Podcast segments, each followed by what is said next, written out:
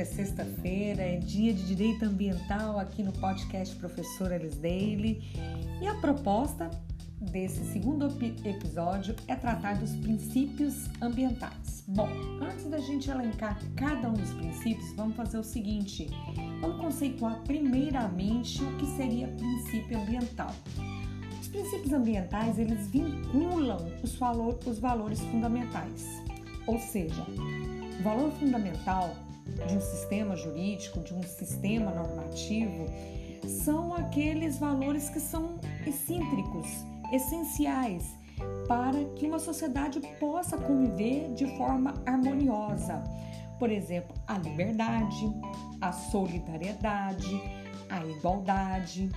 Em cima desses valores fundamentais, em torno desse princípio fundamental, como posso dizer que o princípio fundamental, o valor fundamental, ele é o eixo, né? Então a gente tem um eixo, em torno desse eixo são construídos as regras, são construídas as normas, mas um eixo de qualquer legislação, de qualquer corpo normativo, ele carrega ali um DNA, ele carrega um eixo que é um valor fundamental, por exemplo, a liberdade, a igualdade.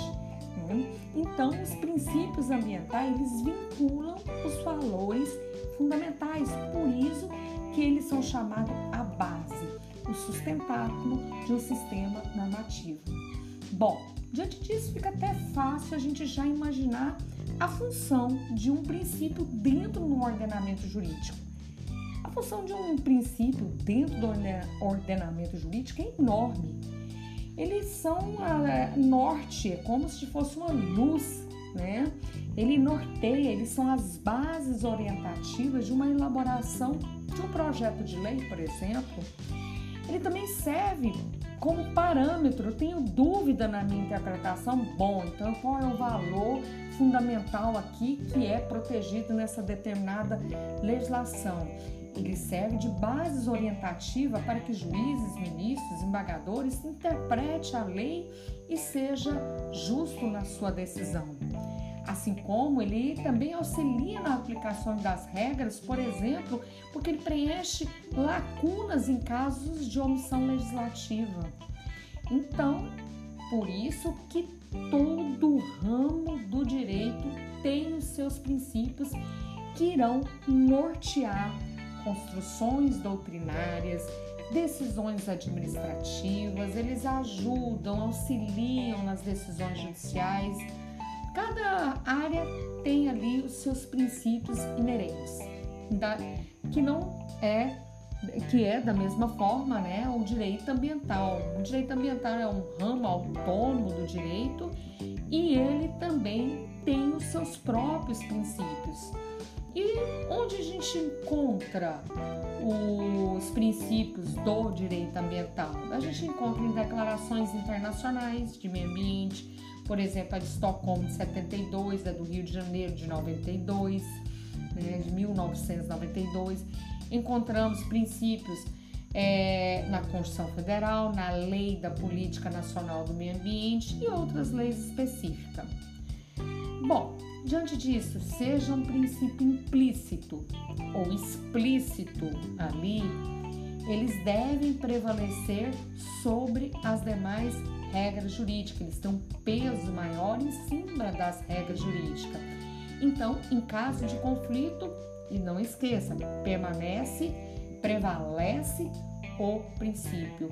E a outra importante missão do princípio, conforme a gente já havia dito, é que ele também serve como um preenchedor de lacunas em casos de omissões legislativas.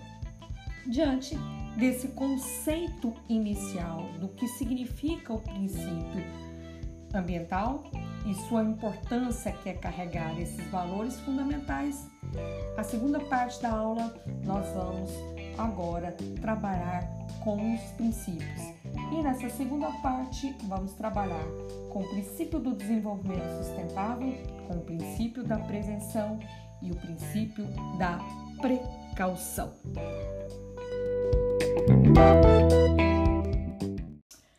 Bom, o direito ambiental ele tem sido muito corrente e, e, e solicitado, cobrado muito nas, nos exames da ordem, assim como ele é muito importante para aquele que vai prestar concurso público, principalmente em carreiras que fazem a tutela da sociedade, por exemplo, Ministério Público, Procuradoria e magistratura, enfim, aqueles que decidem ou aqueles que pleiteiam em nome da sociedade. Também outro exemplo, a Defensoria Pública.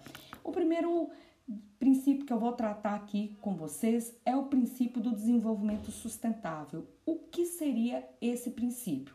Todos nós temos direito a viver em uma sociedade progressiva, uma sociedade que nos oferece um bem-estar. E para oferecer bem-estar numa cidade, seja média, seja pequena, é, seja grande ou uma região metropolitana, seja no estado, isso depende de serviços e depende de atividades, é, depende de obras que geram grande impacto ambiental. Pois isso, diante disso, é, o desenvolvimento sustentável ele está direcionado justamente nessas atividades, em atividades que são para atender não só uma pessoa, mas é para atender uma demanda, uma, de, uma cidade, às vezes um estado, como estradas, rodovias, aeroportos, né, mineradora, siderurgias. Então, são atividades destinadas a atender demandas das sociedades por bens e serviços.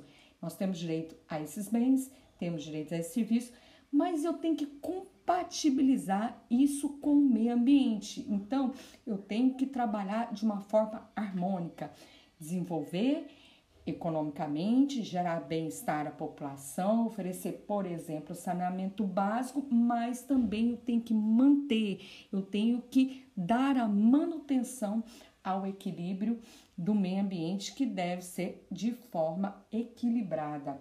Então, por isso, atividades destinadas a atender demandas das sociedades, por exemplo, bens, serviços, que promovam crescimento econômico, por exemplo, uma mineradora, uma construção de uma estrada, de rodovias, de aeroportos, aquilo que suprime a vegetação, por exemplo, para o desenvolvimento da agropecuária, da pecuária. Isso tudo pode comprometer a qualidade do meio ambiente.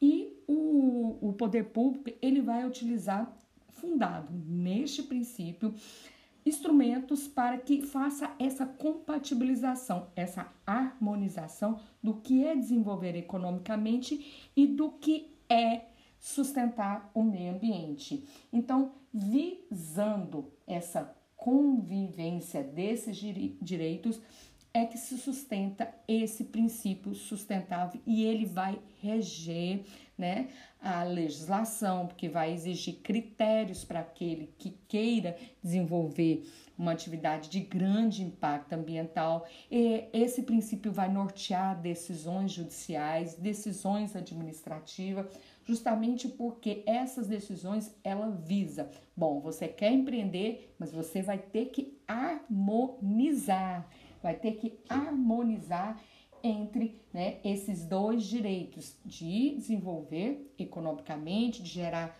produtos, gerar serviços, mas ao mesmo tempo você vai ter que ter um empreendimento que não comprometa o equilíbrio ecossistêmico, né? Então, você pode até empreender, tudo bem, não há problema enquanto a isto, mas tem que ser as melhores práticas de gestão ambiental para que você promova a sua atividade, mas também não impacte, não danifique o meio ambiente e que o uso dos recursos naturais seja de uma forma racional. Se você vai impactar, então onde você vai colaborar, onde você vai contrabalancear esse dano que você está causando.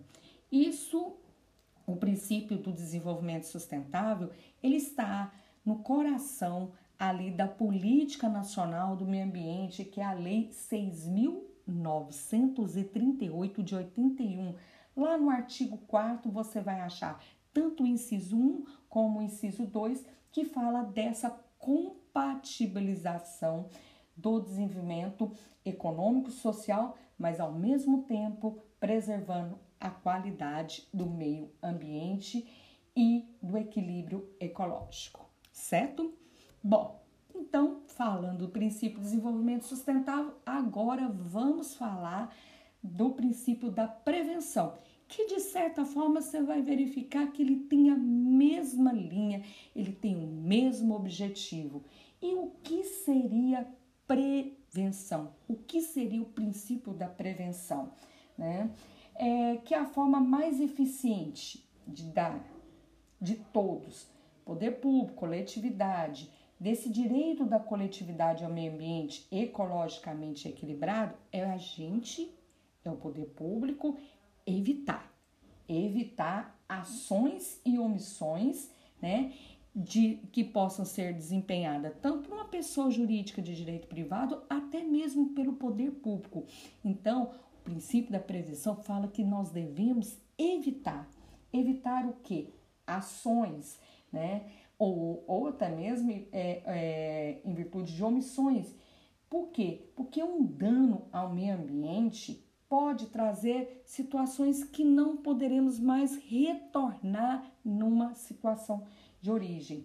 Então, é evitar ações e omissões de terceiro, aí lembrando, incluído até o poder público, que possa ferir, que possa diminuir, que possa aniquilar né, um determinado meio, um ecossistema em virtude de obras, em virtude de atividades que causam, que já tem uma certeza que essa, essa certeza que gerará com essa atividade um dano ambiental que não pode, é, às vezes, retornar numa situação de origem, né? Então, esse princípio da prevenção, ele vem para impedir, ele vem para interromper é, atividades que antes que o dano concretize e a gente depois não tenha como é, é, retornar numa situação de origem. Né? Os danos ambientais, alguns a gente sabe que são irreversíveis e alguns a gente sabe que é de difícil reparação. Por exemplo, é, uma espécie de animal, uma vez ela é extinta, não há mais o que se fazer. Nós vamos verificar aquele animal apenas numa enciclopédia. Né? Um, uma espécie da, é, vegetal também, uma vez extinta, não tem mais o que fazer. É algo incontornável, pois não há hoje medidas para que se retorne um animal que entrou em extinção. Né?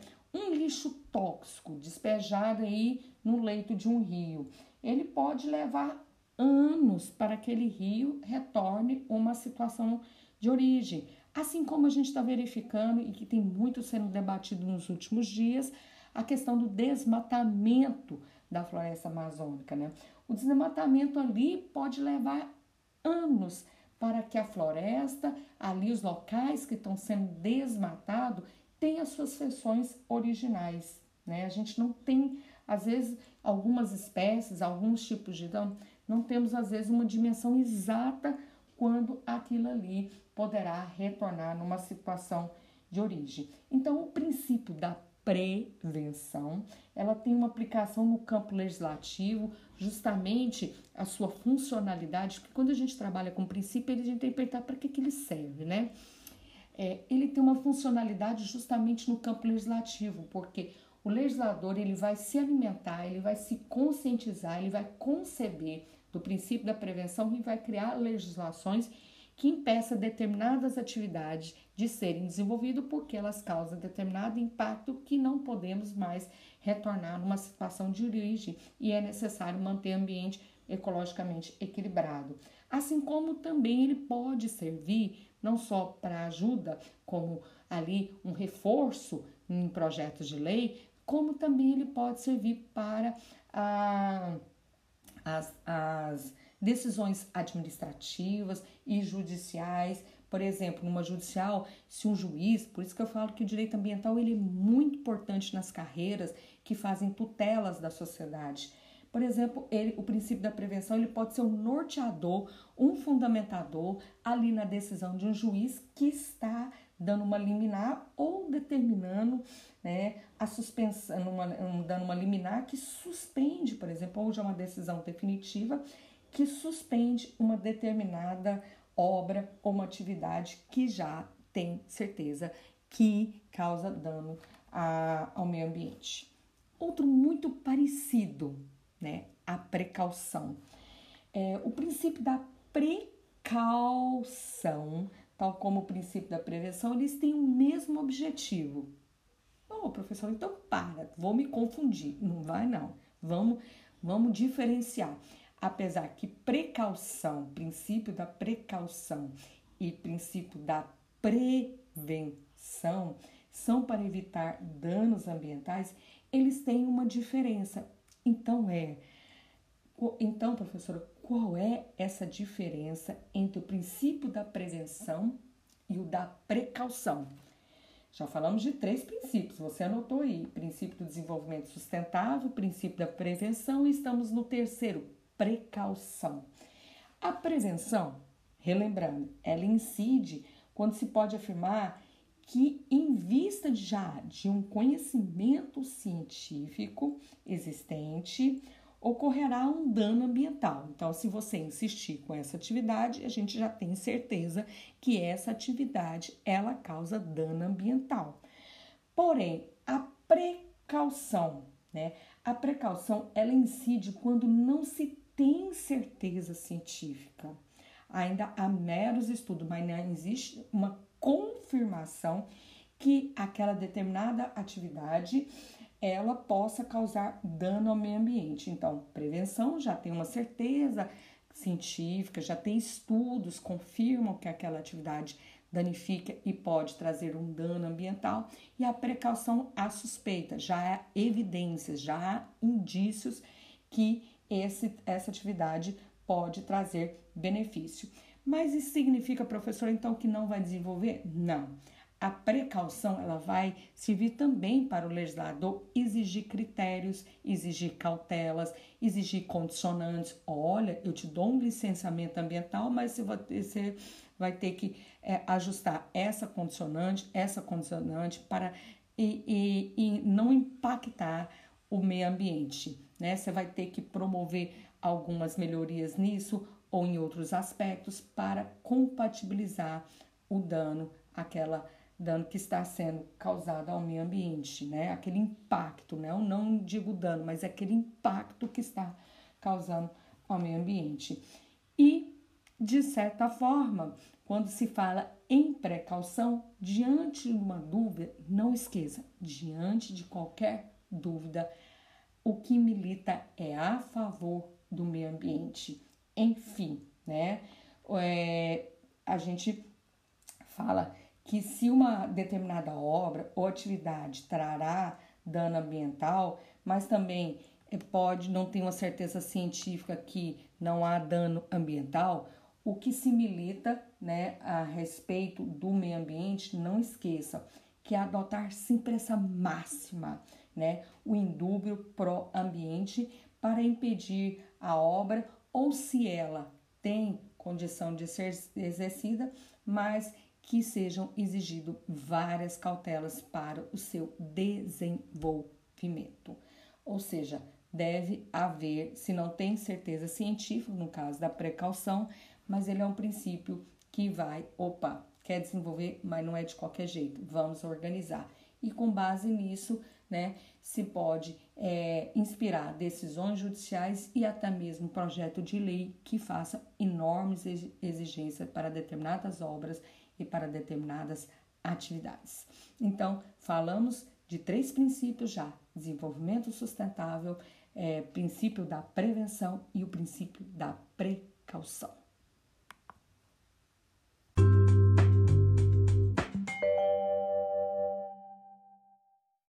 Próximo princípio que a gente vai tratar é o princípio da função social da propriedade. Bom, o que seria propriedade? Propriedade é um direito fundamental, cujos contornos é dado pela nossa legislação vigente e diz exatamente qual o seu conteúdo, qual o seu alcance, qual a sua usufruição do termo propriedade. Antigamente, as, os contornos do que seria proprietário eram amplos, né? Quase que sem limite. O indivíduo tinha uma propriedade, então ele tinha plenos direitos àquela propriedade. As normas atuais são diferentes. A Constituição Federal hoje ela assegura o direito de propriedade, evidentemente, isso está previsto lá no artigo 5 inciso 22, mas exige que a propriedade cumpra uma função social. Essa função social da propriedade também está previsto na Constituição Federal, no artigo 5 também lá no inciso 23 e a gente vai combinar aí com outro artigo que é o 170, inciso 3. Ou seja, tem direito à propriedade, mas que essa propriedade não tem o proprietário mais plenos direitos nela. Isso significa que, além de ser proprietário, ela também tem uma finalidade social. E o que, que significa isso, professora? É que ela gere benefícios para a sociedade e não apenas de forma individual, não apenas para o indivíduo. Isso nós vamos tirar algumas conclusões que agora eu quero debater com você com relação à utilização da propriedade. Então, a Constituição, a primeira conclusão que eu quero debater agora com você, é que a Constituição apenas garante o direito de propriedade se o indivíduo também atende às suas finalidades sociais. O, o ordenamento hoje, nosso ordenamento jurídico, ele reconhece, ele protege esse direito é, de propriedade com a finalidade social. Mas vou fazer um adentro aqui. Ó, essa finalidade social ela não significa uma restrição ela é um ônus, né? Ela não se trata porque a finalidade é intrínseca da propriedade ter uma finalidade social. Ela gera ônus, né? Inclusive de natureza ambiental, é, para atender justamente a finalidade de sua propriedade. Então, por exemplo, é, alguns limites para se construir em áreas de preservação ambiental nas APAS, a reserva legal numa propriedade privada, são ônus que atenda aquela propriedade, não só o indivíduo que é o proprietário, mas também que ela tem uma finalidade de atender toda a sociedade. Então, afinal, só faz jus, né, a gente falar que seria restrição é, se houvesse um direito violado. Aí a gente entra lá no campo das indenizações, do direito civil, né? É, se eu tenho um direito violado, eu tenho direito a uma reparação. Aqui não. Aqui na a, a finalidade social ela acontece porque um elemento, é um ônus intrínseco à função social, para que esse né, direito não usufrua apenas a, a propriedade, mas que também sirva como um instrumento de auxílio à manutenção do meio ambiente. Então, hoje eu não posso dispor da minha propriedade, nem você, da forma com que a gente bem entende. A gente tem ônus que deva ser cumprido não só em benefício a mim, proprietária, mas em benefício também a todos, né? E a segunda conclusão que a gente pode dizer que a propriedade ela não pode ser exercida levando em conta, né, justamente o que a gente está dizendo, é o próprio domínio, né? Tenho que ter essa harmonização. Eu tenho que harmonizar. Eu utilizo, mas eu não posso utilizar de uma forma ilimitada só porque sou proprietária. Não, é, tem que harmonizar que isso não possa causar prejuízo. E o que, que isso significa, professor? Significa dois pontos. Que não basta eu cruzar os braços, né? Vamos supor, vou cruzar os braços aqui, já tô então me abstendo de determinadas condutas que poderia poluir o meio ambiente ou é, vou me abster de determinados comportamentos. Não, exige mais. Exige que além de você abster de determinadas condutas, que você também tenha condutas positivas, que condutas positivas, ações que cooperam para que a sua função, é, a sua função social da sua propriedade também é, é, gere benefícios à sociedade, a toda coletividade. Então, dentre esses interesses da coletividade a serem atendidos pela propriedade privada, está aqui o da preservação dos recursos naturais existentes. Por isso, né, que na própria Constituição Federal, lá né, das finalidades econômicas, a gente já até estudou, já mencionou nessa aula, o desenvolvimento sustentável, é, que ele pode, ele está liberado, mas desde que é, esteja na conformidade com o que é estabelecido em legislações especiais da flora, da fauna, das belezas naturais, do equilíbrio ecológico, do patrimônio histórico, artístico. Por isso que há uma série de reservas, uma série de ônus né, em áreas que tem patrimônio histórico, em áreas que tem patrimônio artístico, em áreas que tem belezas naturais é, raras, é, em áreas que tem é, é determinados ambientes e, e, que já estão ameaçados de extinção de exemplares da fauna e da flora, enfim, né? Por todos esses motivos que a gente hoje não pode utilizar mais a propriedade de uma forma ilimitada. Ela tem que atender não só a propriedade urbana, né? Tem que atender a finalidade social, como também a propriedade rural. E falando em propriedade urbana, a, os próprios planos diretores eles dispõem de uma série de instrumentos para coagir, para inibir, para estimular o comportamento dos seus cidadãos ali numa determinada cidade. Vamos dar exemplo, professora? O parcelamento ou a edificação compulsória, né? O IPTU progressivo no tempo, são instrumentos aí para que impeça que o proprietário utilize como ele bem entende. Dá outro exemplo, professora.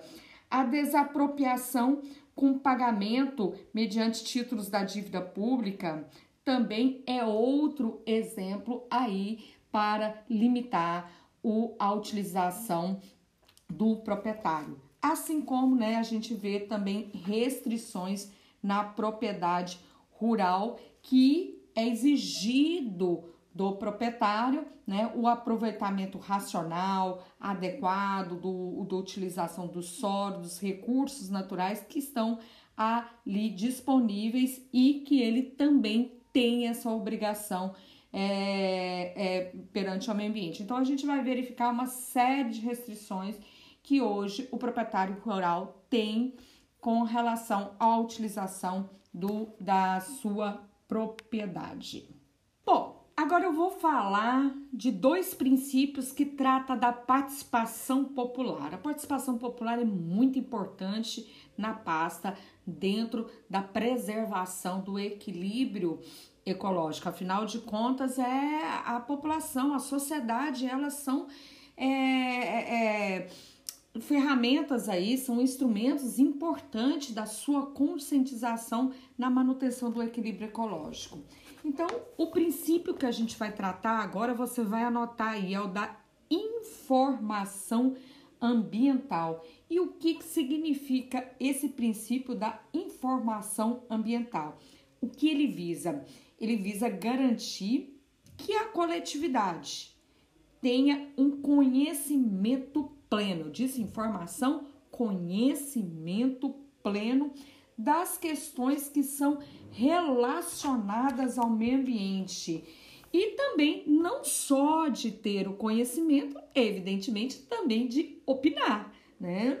Formar opiniões, né? Participar é, da, da, de problemas, dar opiniões sobre os problemas ambientais de uma forma que ele, além de conscientismo, também possa discutir, possa participar de deliberações no que se refere a impactos ao equilíbrio ecossistêmico, né, nas, que vai atingir a sua qualidade de vida, da sua sociedade, da sua comuni é, comunidade.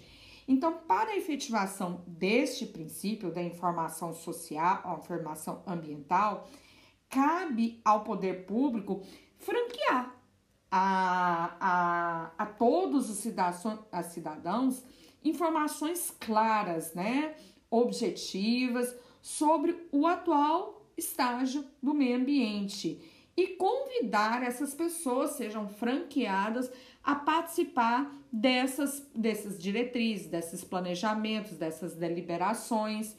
E tem um instrumento que eu quero que você anote aí, né? Que ele é muito importante nesse, nesse franqueamento da palavra, da palavra do cidadão, da, da participação popular no, em, em relações a informações é, sobre o meio ambiente, que é a Lei 10.650. Eu vou até repetir para você anotar aí. 10.650-2003. Que lei é essa, professora? É a Lei de Acesso à Informação Ambiental. E ela assegura o quê? Ela assegura, essa lei, o acesso de qualquer cidadão independente da comprovação de interesse, ele não precisa comprovar, ah, eu quero saber por esse motivo. Não, ele não precisa comprovar absolutamente nada. Mas ele tem acesso? Tem. É, independente da comprovação de interesse específico, ele ter acesso a dados, a informações é, ambientais existentes lá em órgãos, em entidades, por exemplo, do IBAMA, do ICMBio ou qualquer entidades que são integrantes do Sistema Nacional do Meio Ambiente, né? de ter acessos às políticas, aos planos, aos programas, todos aquele, por exemplo, ah, vai colocar, instalar um porto, né? Então, o cidadão tem direito acesso às informações de atividades, de serviços que possam causar grande impacto e que também possa gerar dificuldades e alterar o, o ir e vir né, dos cidadãos. Então, eles têm direito aí, todo mundo tem direito a ter acesso a informações ambientais. É, além disso, né, de ter acesso a esses programas, é, de ter acesso a, a, a, atividades que estão sendo causadoras de impacto ambiental, de acidentes, situações de risco, de emergências ambientais quem está causando é, poluição através de emissões de efluentes, líquidos e gasosos, enfim, né? Mas lembrando sempre quando se trata de informação, deve haver uma limitação quando é necessário a, a, ao limite para preservar sigilo comercial, sigilo industrial, financeiro. Há uma compatibilização e isso está previsto aí no artigo 2 parágrafo 2 aí da Lei de Informação Ambiental. O próximo princípio também trata de participação popular. Aliás, o, no, o próprio nome do princípio é participação popular. O meio ambiente ecologicamente equilibrado é um direito meu, é um direito seu, é um direito de todos. Então, se é um direito de todos, então é, é normal, é, vamos dizer, natural que todos nós possa, nós hum, possamos participar dessa, dessas discussões, porque trata de um direito de toda uma coletividade. Então, é de se esperar que todos possam intervir em questões, seja de macro questões até de micro questões ambientais. Ou seja, que todos nós tenham possibilidade de participar da gestão ambiental, opinar, discutir, né? Há diversas formas para assegurar esse princípio da participação popular. A primeira que eu chamo a atenção é a questão dos conselhos, desde o do conselho é, é um conselho nacional né, do meio ambiente, o CONAMA, que tem uma gestão aí é, participativa, como também os conselhos estaduais e os conselhos municipais, né? Que são aí a principal forma de assegurar a participação da coletividade nas questões ambientais. Além disso, eu chamo atenção também para essa participação através de consultas e audiências públicas relevantes a temas é, relevante a temas ambientais. Recentemente eu participei de duas audiências públicas que discutia a lei, o projeto de lei municipal de saneamento básico do município de Itabuna. Então, ali foi franqueada a palavra também, não só para membros da sociedade, né? Eu como membro de uma instituição acadêmica, mas também era franqueada a palavra para qualquer pessoa ali opinar sobre as diretrizes de um projeto de lei que, inter, que interfere diretamente no meio ambiente, que é o saneamento básico, porque o saneamento básico nós temos o elemento resíduo sólido, né? E além do mais, tem os rios, é, esgoto, enfim, é totalmente inerente ao meio ambiente. E também, além disso, né, as, a possibilidade de consulta, não só participação, é, consultas também é uma forma de participar. E lembrando também as audiências em atividades de grande impacto ambiental para discutir aquela instalação ali de uma, uma grande obra, por exemplo, um porto, tem que ter obrigatoriamente as suas audiências públicas que é a forma de participação da população possa opinar a respeito desse novo empreendimento na sua região.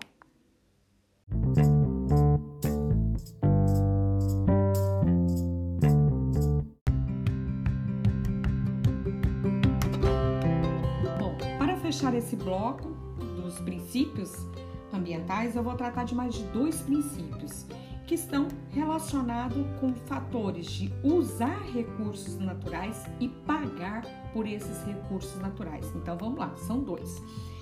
O primeiro que eu vou falar é o princípio do poluidor pagador. Depois eu vou falar do usuário pagador. Então vamos ao primeiro, poluidor pagador. Primeiramente eu quero falar sobre as atividades econômicas. As atividades econômicas, as atividades industriais, qualquer uma delas elas, possui, elas produzem dois tipos de externalidades. E o que, que significa isso? O que seria produzir externalidades? Externalidades que eu digo positivas e externalidades que eu digo negativas. Bom, se eu coloco um shopping na cidade, ela, esse shopping ele pode produzir uma externalidade? positivo? Sim, ele valoriza ali as casas da região, ele é, dá acesso é, a vários tipos de serviço em um, um, em um só local. É, ele promove a economia, ele gera emprego. Então, professora, a senhora está só falando de externalidades positivas. Bom, mas ele pode também é, gerar externalidades negativas? Sim, né? ali os resíduos descartados podem gerar é, externalidades negativas. Uma maior concentração de carros naquela região é uma externalidade negativa, né? Um congestionamento de carro, enfim, pode ter externalidades negativas e externalidades positivas. Bom, com relação à poluição e pagar, nós estamos falando dos malefícios, nós estamos falando das externalidades negativas.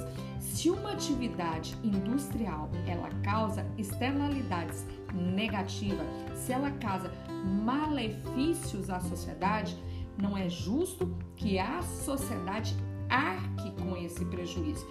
E para isso contrabalancear, para isso compensar, ele vai ter que pagar.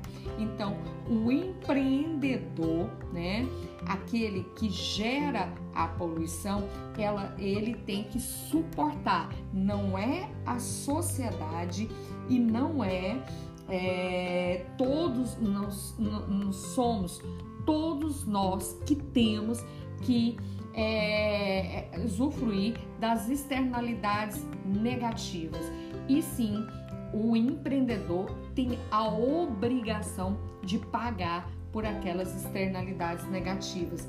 Então, por exemplo, dá um outro exemplo, professora, para ficar bem claro, é o caso de uma indústria que ela ali, ela lança efluentes, resíduos num rio sem qualquer tratamento prévio. É uma externalidade negativa, externalidade positiva porque ele, a indústria gera emprego, é, fomenta a economia, estimula a economia, gera várias prestações de serviço, empregos diretos e indiretos, mas também oferece malefícios. Por exemplo, ela pode pegar os resíduos sem qualquer tratamento e despejar em um rio. Né, contaminando a água, causando a morte de fauna e flora aquática. Então, a indústria, por isso, a poluição aqui, que é considerada essa externalidade negativa, ela tem que pagar por esse motivo, ela tem que pagar. Ela... E qual seria a forma de pagar? Ela tem que tratar, colocar ali filtros, tratar primeiro o esgoto para depois despejá-lo no rio. Ou seja, por esse princípio do poluidor pagador, exige que indústria, exige que empreendimentos que são potencialmente poluidores, por força desse princípio, ela tem a obrigação de custear o seu próprio empreendimento e colocar ali filtros condicionantes para que o seu a sua o seu descarte não polua o, o, o meio ambiente. Assim como se já poluiu, que ele também pague, né? Que são as, as reparações, são as indenizações dos danos ambientais causados, certo? E o último princípio que a gente vai trabalhar é o princípio do usuário pagador. usar recursos nem sempre significa que estou gerando dano ao meio ambiente.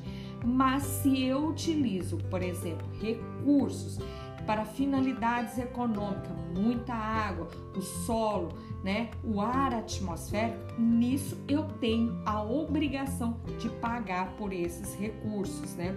Então, se eu utilizo recursos ambientais com fins econômicos ou utilizo de uma forma até mesmo privativa esses recursos, porque os recursos não são inesgotáveis, eles são esgotáveis, eu tenho que oferecer uma contribuição financeira, eu tenho que pagar.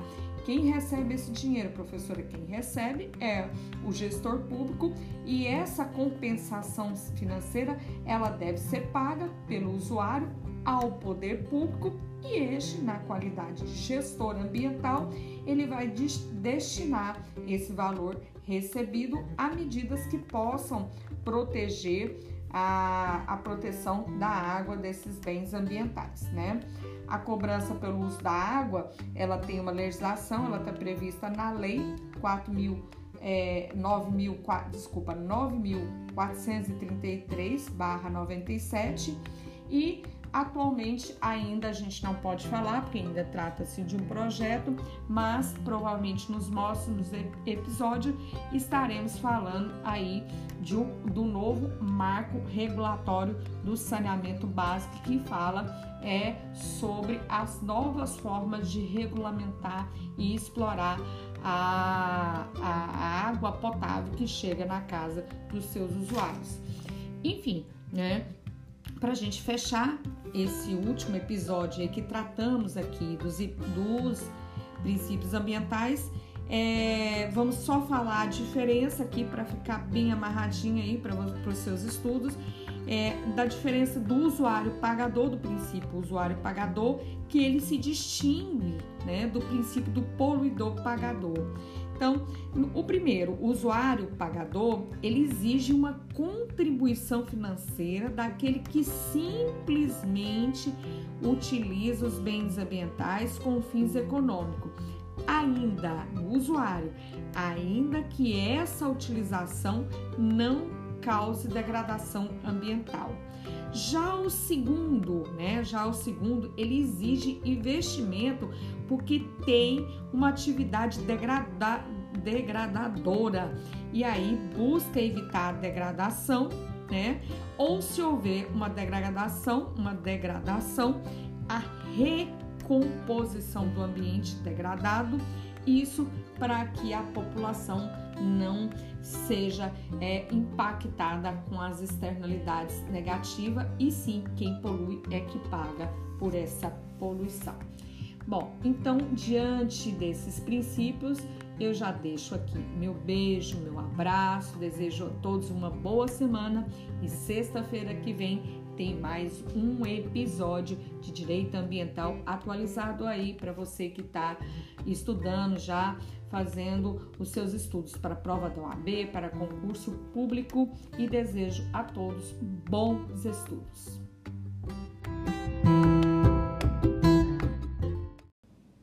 Olá, hoje é sexta-feira, hoje é dia de revisão de direito ambiental. Você que está aí se preparando para o próximo exame da OAB ou também já está objetivando se preparar para um concurso público, vamos iniciar a nossa revisão de direito ambiental e o tema hoje é competência ambiental. Olá, hoje é sexta-feira, hoje é dia de revisão de direito ambiental.